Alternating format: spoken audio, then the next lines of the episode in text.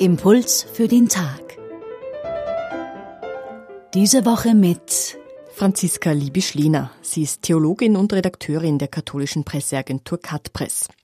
In der heutigen Bibelstelle nach Lukas macht ein blinder Mann auf sich aufmerksam. Er ruft nach Jesus, der an ihm vorübergeht, so laut und oft, dass die Leute, die rundherum sind, ärgerlich werden und ihm befehlen zu schweigen. Der blinde Mann aber ruft weiter nach Jesus, bis der stehen bleibt und zu ihm kommt. Blinde Menschen um die Zeit Jesu waren sicher wie behinderte Menschen, marginalisierte Menschen, jene Randgruppe, die nicht so leicht gehört wurden und die jetzt sind wir uns ganz ehrlich, bis heute nicht gehört werden.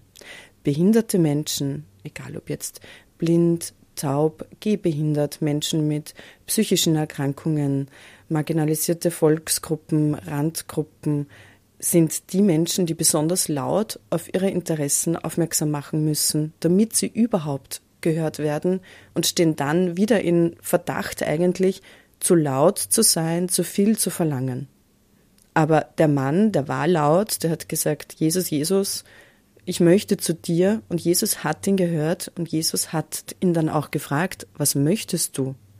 Und er hat gesagt, Herr, ich möchte wieder sehen können. Und Jesus hat ihn geheilt. Für mich ist das eine wunderbare Geschichte, vielleicht auch in Situationen, in denen man sich vielleicht nicht zu Wort melden traut, in der in Situationen, in der man vielleicht zum Schweigen gebracht wird, leise gemacht wird, klein gemacht wird, zu sehen, ich darf laut sein, ich darf meine Stimme erheben, ich darf meine Rechte einfordern und es gibt immer Institutionen, vor allem in Österreich, die einen hören und die auch gesetzlich verpflichtet sind, einen zum Hören. Und selbst wenn es die nicht sind, gibt es den Glauben, der vielen Menschen Halt gibt und wo man das Gefühl hat, hier werde ich gehört, hier habe ich Platz, hier werde ich gesehen.